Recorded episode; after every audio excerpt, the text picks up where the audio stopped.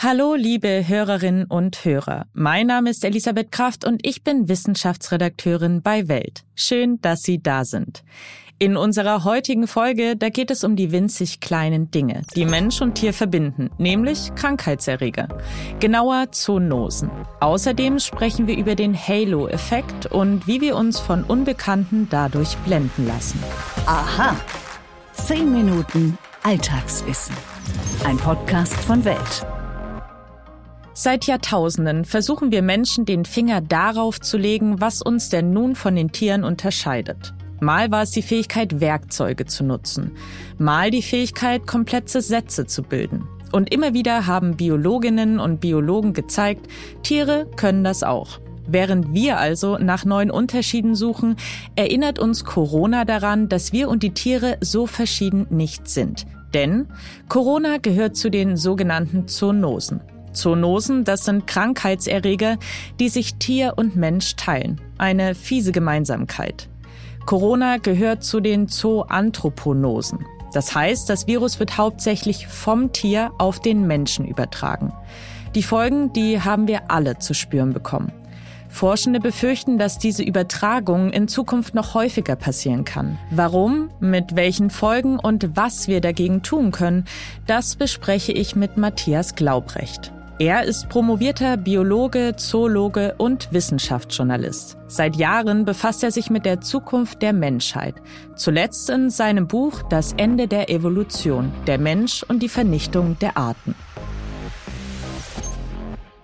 Herr Glaubrecht, sind Zoonosen denn nun eine existenzielle Gefahr für die Menschheit? Ja, das sind sie ganz sicher. Genau genommen müssen wir sagen, das war nie anders. Sie sind es immer schon gewesen. Wir haben sie, und das muss ich als Zoologe bekennen, leider auch ein bisschen unterschätzt, ein bisschen aus den Augen verloren. Das hängt ein bisschen mit unserer Hybris zusammen. Wir haben natürlich lange gedacht, wir haben das alles im Griff. Wir sind Master of the Universe. Wir haben Antibiotika erfunden. Wir werden uns auch mit Impfstoffen gegen alle viralen Infektionskrankheiten wehren können. Und darüber haben wir so ein bisschen vergessen, dass wir natürlich auch Kinder der Natur sind und Zoonosen äh, zu unserer Geschichte immer schon zu unserer Evolutionsgeschichte dazu zählen. Und wir haben genug Beispiele historisch für solche Seuchen. Und sie sind immer eine existenzielle Gefahr gewesen.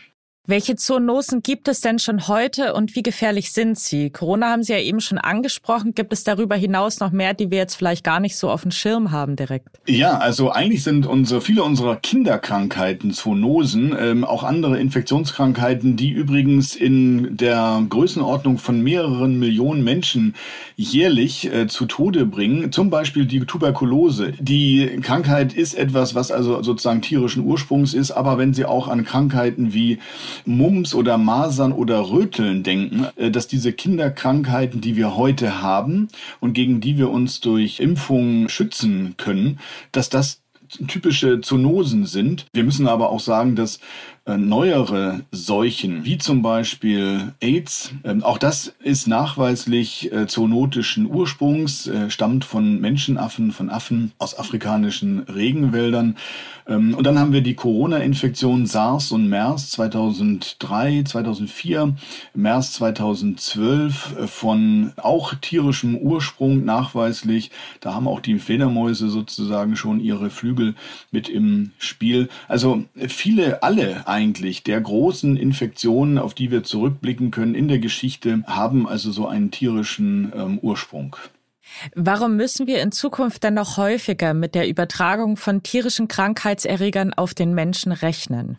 Ja, weil der Mensch inzwischen zu dem entscheidenden Evolutionsfaktor auf der Erde geworden sind. Äh, Sie müssen daran denken, dass wir inzwischen auf dem Weg sind, in wenigen Wochen, äh, vermutlich im November 2022, werden wir acht Milliarden Menschen auf der Erde sein. Das heißt, wir haben eine wahnsinnig dichte Besiedlung einer einzigen Art. Das ist für Viren, die äh, sich auf diese Art spezialisiert haben, äh, die damit zurechtkommen, Coronaviren, ist das ein buchstäblich gefundenes Fressen. Das heißt, je mehr wir sind, je dichter wir aufeinander sitzen, umso leichter können solche Infektionen weitergegeben werden. Das ist aber nicht alles. Wir halten auch viele der Nutztiere inzwischen in Millionen. Ähm, denken Sie daran, dass alleine in China, und das hängt ursächlich mit Corona zusammen, es 440 Millionen Schweine, teilweise eben auch in Massentierhaltung gibt. Zusätzlich gibt es Marderhunde und viele andere Tiere für die Pelzzucht, gerade auch in Südostasien.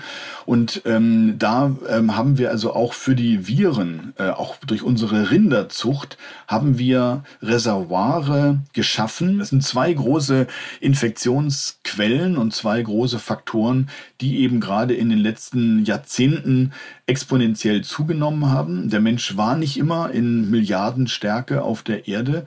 Wir wissen, dass solche Infektionen immer dann zuschlagen, wenn es zu einer großen Zusammenballung kommt. Die ersten Hochkulturen, das Römische Reich, die griechische Polis, all diese Faktoren haben immer eine Rolle gespielt, äh, dass dann plötzlich neue Seuchen wieder aufgetreten sind. Nicht, weil es sie dann plötzlich erst gibt, das ist der große Irrtum. Es gibt sie immer schon, sie mutieren ständig, aber wenn wir ihnen auch noch sozusagen die Tafel bereiten, dann schlagen sie ähm, gnadenlos zu und dann haben wir diese äh, Folgen und äh, die Faktoren äh, multiplizieren sich. Es ist also nicht ein Faktor, hohe Bevölkerungsdichte bei Menschen oder das in Kombination mit Massentierhaltung, sondern dann kommt hinzu, dass wir jetzt ja auch das selber betreiben, indem wir durch solche Wildtiermärkte ähm, die Wahrscheinlichkeit, dass solche ursprünglich eben in abgelegenen Regionen lebenden Tieren vorhandene Viren, dass die in den Kontakt mit Millionenstädten kommen. Und es, es wird Zeit, dass wir unsere Lektion lernen und äh, diese Gefahren versuchen in den Griff zu bekommen.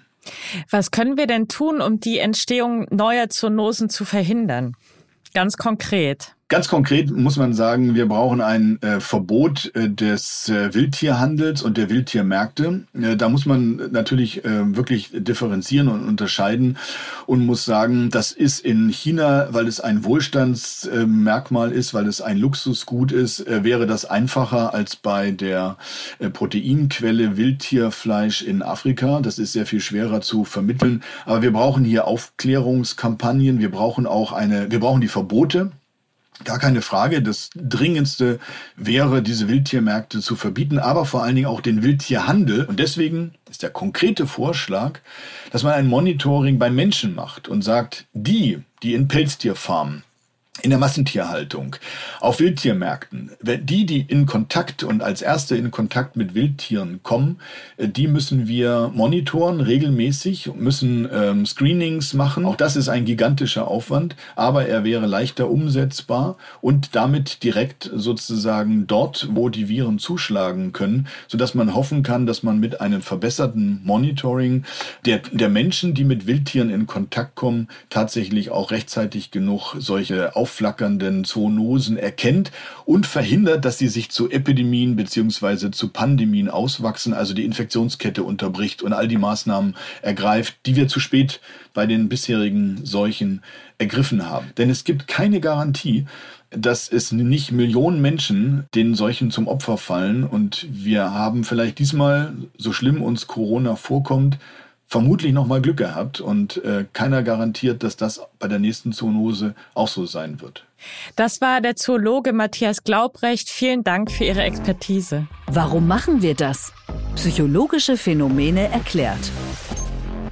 Nochmal kurz zurück zu Corona. Neben all den furchtbaren Folgen, die das Virus für die Menschheit hatte und immer noch hat, Corona ist auch ein riesiges Problem für den Ruf aller Dinge, die in den nächsten Jahren aus der chinesischen Stadt Wuhan kommen werden. Bei Made in Wuhan werden alle denken, Achtung, Virus. Auch bei Dingen, die damit gar nichts zu tun haben, und das sind die allermeisten. Musik aus Wuhan, Virus. Porzellan aus Wuhan, Virus. Möbel aus Wuhan, Virus. Schuld daran ist der sogenannte Halo-Effekt. Wieder mal so eine Faulheit unseres Gehirns. Der Halo oder auf Deutsch Heiligenscheineffekt ist eine kognitive Verzerrung. Sie betrifft Menschen und Gegenstände. Dabei schließen wir von einer bekannten Eigenschaft auf viele andere Eigenschaften, die damit gar nichts zu tun haben. Der Spruch, der erste Eindruck täuscht, ist damit gar nicht mal so falsch. Denn in vielen Fällen tut er das, weil unser Gehirn gern mit Schubladen arbeitet. Das ist effizient, schnell, aber leider häufig auch einfach falsch. Sehen wir einen attraktiven Menschen, dann schreiben wir dieser Person gern viele andere positive Eigenschaften zu. Schätzen wir zum Beispiel Großzügigkeit, dann glauben wir auch gleich, dass die attraktive Person großzügig ist. Dabei hat das eine mit dem anderen nun wirklich gar nichts zu tun. Wie wir bei Wuhan und Corona beobachtet haben, funktioniert das auch im Negativen. Gefällt uns jemand nicht, dann sind wir auch schnell bereit, der Person andere negative Eigenschaften anzudichten. Zum Beispiel Unpünktlichkeit. Einfach so, weil unser Gehirn den Menschen schon mal unter mag ich nicht einsortiert hat. Und Unpünktlichkeit eben auch in dieser Schublade liegt. Psychologinnen und Psychologen sprechen in diesen Fällen vom Teufelshörner-Effekt. Für die Werbung ist der Halo-Effekt Fluch und Segen zugleich. Sind Konsumierende vom Produkt einer Marke überzeugt, dann kaufen sie gern auch andere Produkte derselben Marke. Auch wenn das eine ein Kühlschrank war und das andere ein Telefon. Hat die Marke aber einen schlechten Ruf bei den Kühlschränken, dann wollen viele Konsumierende auch die Telefone nicht mehr kaufen. Nun bleibt natürlich die Frage, wie können wir uns vor dem Halo-Effekt schützen? Die einfache wie schwierige Antwort darauf ist, Vorurteile überprüfen. Das ist manchmal mühsam, lohnt sich aber immer. Wenn Sie mir einen großen Gefallen tun möchten, dann abonnieren Sie unseren Podcast doch bitte auf den gängigen Plattformen. Bei Spotify und Apple Podcasts können Sie unseren Podcast außerdem bewerten. Am meisten freuen wir uns natürlich über fünf Sterne, aber auch sonst über jegliches Feedback. Das können Sie uns zum Beispiel per Mail schicken an wissen.welt.de. Und jetzt wünsche ich Ihnen einen wundervollen Tag. Ihre Elisabeth Kraft.